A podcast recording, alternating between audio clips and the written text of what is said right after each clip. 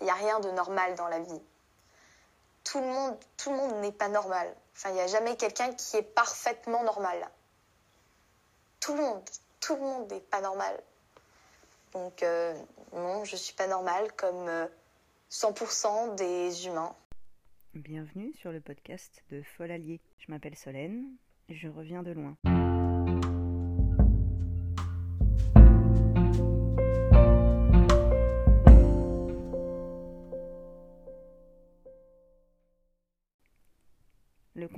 Les années passant, la maternité, le travail et les injonctions diverses m'ont amené à ce postulat. Je suis folle. Car j'ai eu, j'ai, j'aurai un trouble, un désordre, une maladie mentale durant ma vie. Je suis surtout et aussi une alliée de la cause féministe, parce que je suis une femme pansexuelle, maman, et comme toutes et tous, assujettis aux dictates patriarcaux et systémiques de notre société. Mon objectif suprême, c'est d'accompagner chacune ou chacun dans son cheminement personnel. Attention, je ne suis pas une professionnelle de l'écoute ou de la psychiatrie. Alors dans ce podcast, on pourra parler de diagnostic, de désordre, de troubles, de charge mentale, de médication, de thérapie, de solitude, de parentalité, de patriarcat, de culpabilité, de traumatisme, de mélancolie, d'hystérie, de bipolarité, de régime alimentaire, de résilience, d'isolement, de toxicomanie, d'addiction, que sais-je. J'ai voulu revenir sur la base de la psychologie et surtout un mot qu'on utilise beaucoup pour qualifier les féministes, les néo-féministes, l'hystérie.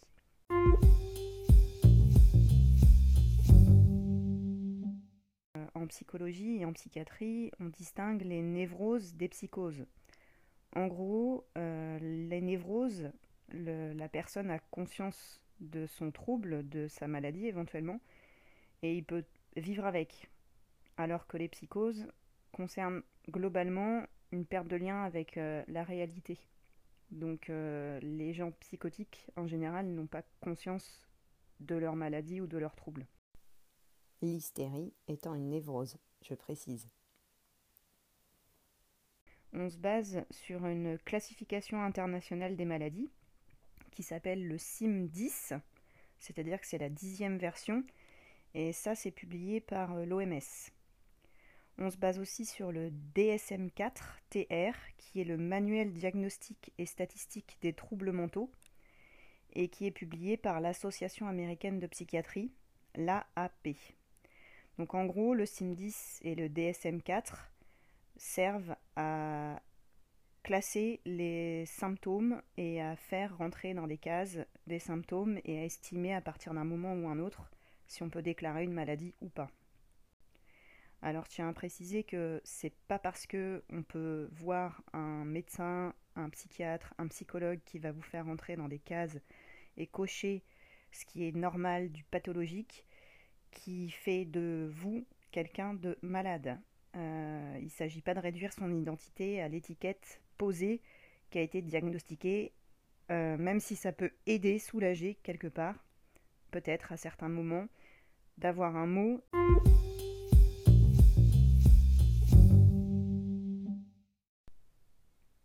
Revenons-en à notre hystérie. Oui, car souvent on entend oui, les féministes, euh, toutes des hystériques. On parle surtout des femmes, hein, clairement. Alors, pour revenir sur l'hystérie, déjà rien que le mot hystérie, du grec utérus, soi-disant, ou alors ça peut être interprété comme euh, la matrice, les entrailles. Alors au départ dans l'histoire, apparemment, L'hystérie serait due à une migration de l'utérus, n'est-ce pas? L'utérus bougeait, semblerait-il. Et au Moyen Âge, on parlait plus ou moins d'hystérie en ce qui concerne, même si le mot n'existait pas, notamment les sorcières, qu'on estimait possédées par le diable et qui devaient subir un exorcisme. À la fin du XIXe siècle, euh, un certain monsieur Jean-Martin Charcot, pour le nommer, qui était neurologue en France, s'est penché sur euh, cette notion d'hystérie, ça a été l'un des premiers à mettre le mot dessus. Il a cherché à euh, établir un lien entre les troubles féminins et euh, la neurologie. Et il a notamment essayé l'hypnose pour soulager certaines femmes qui étaient atteintes de ce fameux trouble. Monsieur Charcot cherche à rattacher ce qu'il voit chez ses patientes comme étant lié à une euh, lésion neurologique. Un peu plus tard, M. Freud et M. Breuer ont publié des études sur l'hystérie et ils se sont rendus compte, en tout cas, ils ont essayé de mettre en avant que l'hystérie pouvait se trouver aussi chez les hommes et qu'il ne s'agit pas uniquement d'un trouble typiquement féminin. Ce qu'ils se disent finalement, c'est que la cause de l'hystérie serait due à un traumatisme vécu par la personne. Alors il y en a un qui dit que c'est un traumatisme sexuel et l'autre dit que bah non, pas forcément. Au final, M. Charcot n'a pas réussi à prouver un quelconque lien neurologique entre l'hystérie et le cerveau des femmes et l'utérus. Et M. Freud et M. Breuer euh, se sont penchés sur l'universalité entre guillemets du trouble, sauf qu'ils se sont pris la tête sur les causes de cette hystérie en, parlant de traumatisme sexuel qui pour l'un était absolument évident et pour l'autre pas du tout. C'est à partir de ces études sur l'hystérie que Sigmund Freud va construire tous ces concepts de psychanalyse notamment la libido et l'appareil psychique. Quid des symptômes? Alors, en ce qui concerne l'hystérie, on parle de suggestibilité, de manque de naturel et de besoin d'attirer l'attention. On parle de théâtralisme, de dramatisation des affects, voire même de mythomanie, bien sûr. Par ailleurs, il est évident que euh, quelqu'un d'hystérique a des troubles sexuels. Ceci dit, le mot hystérie a disparu du DSM à partir de sa troisième version. En gros, il n'y a plus de troubles vraiment et de maladies que l'on appelle hystérie depuis le DSM 3. Maintenant, on parle de troubles de la personnalité histrionique. Alors, je vais vous lire L'histrionisme, ce que ça veut dire Attitude caractérisée par le besoin d'attirer l'attention sur soi et de séduire l'entourage. Manifestation fréquente du caractère hystérique, l'histrionisme se rapproche du théâtralisme. Il s'accompagne souvent de vantardises et de fanfaronnades. En bref, tu es hystérique si tu exprimes tes idées et tes émotions. En gros, toutes les féministes sont hystériques. Et attention à vous, messieurs alliés des féministes. L'homme hystérique cultive souvent des amitiés féminines. Sa quête de virilité et ses amitiés masculines passionnelles témoignent de ses troubles d'identité sexuelle, voire d'une homosexualité. Hum donc finalement, les féministes dramatisent ce qu'elles dénoncent, elles théâtralisent ce qu'elles dénoncent, elles sont superficielles, elles ont besoin d'attirer l'attention, parfois même peut-être qu'elles mentent, mais effectivement ça rentre dans toutes les cases des symptômes, non?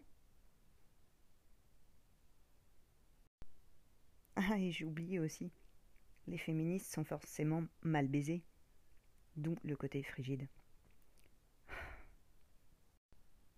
Bon, bah c'est pas tout ça, mais je vais aller satisfaire mon besoin d'attirer l'attention en allant manifester, puisque je vais aller dramatiser tout ce qui se passe dans la société concernant les femmes et les métiers précarisés, mal payés, féminins.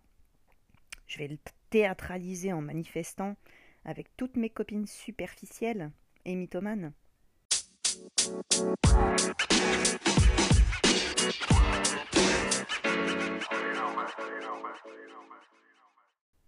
En termes de ciné, je vous conseille de regarder A Dangerous Method, qui date de 2011, réalisé par David Cronenberg. Ce film illustre euh, un traitement euh, d'une patiente euh, dite hystérique. Je vous laisse découvrir.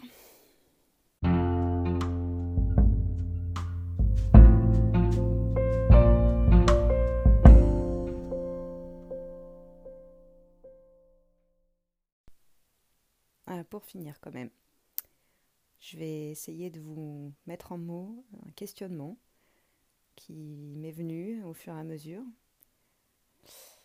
Finalement, l'ère du tout numérique, euh, des réseaux sociaux maintenant, est-ce que ça ne nous invite pas euh, finalement à exacerber notre côté euh, hystérique, dans le sens attirer l'attention sur soi? À réfléchir. Merci de votre écoute et à bientôt.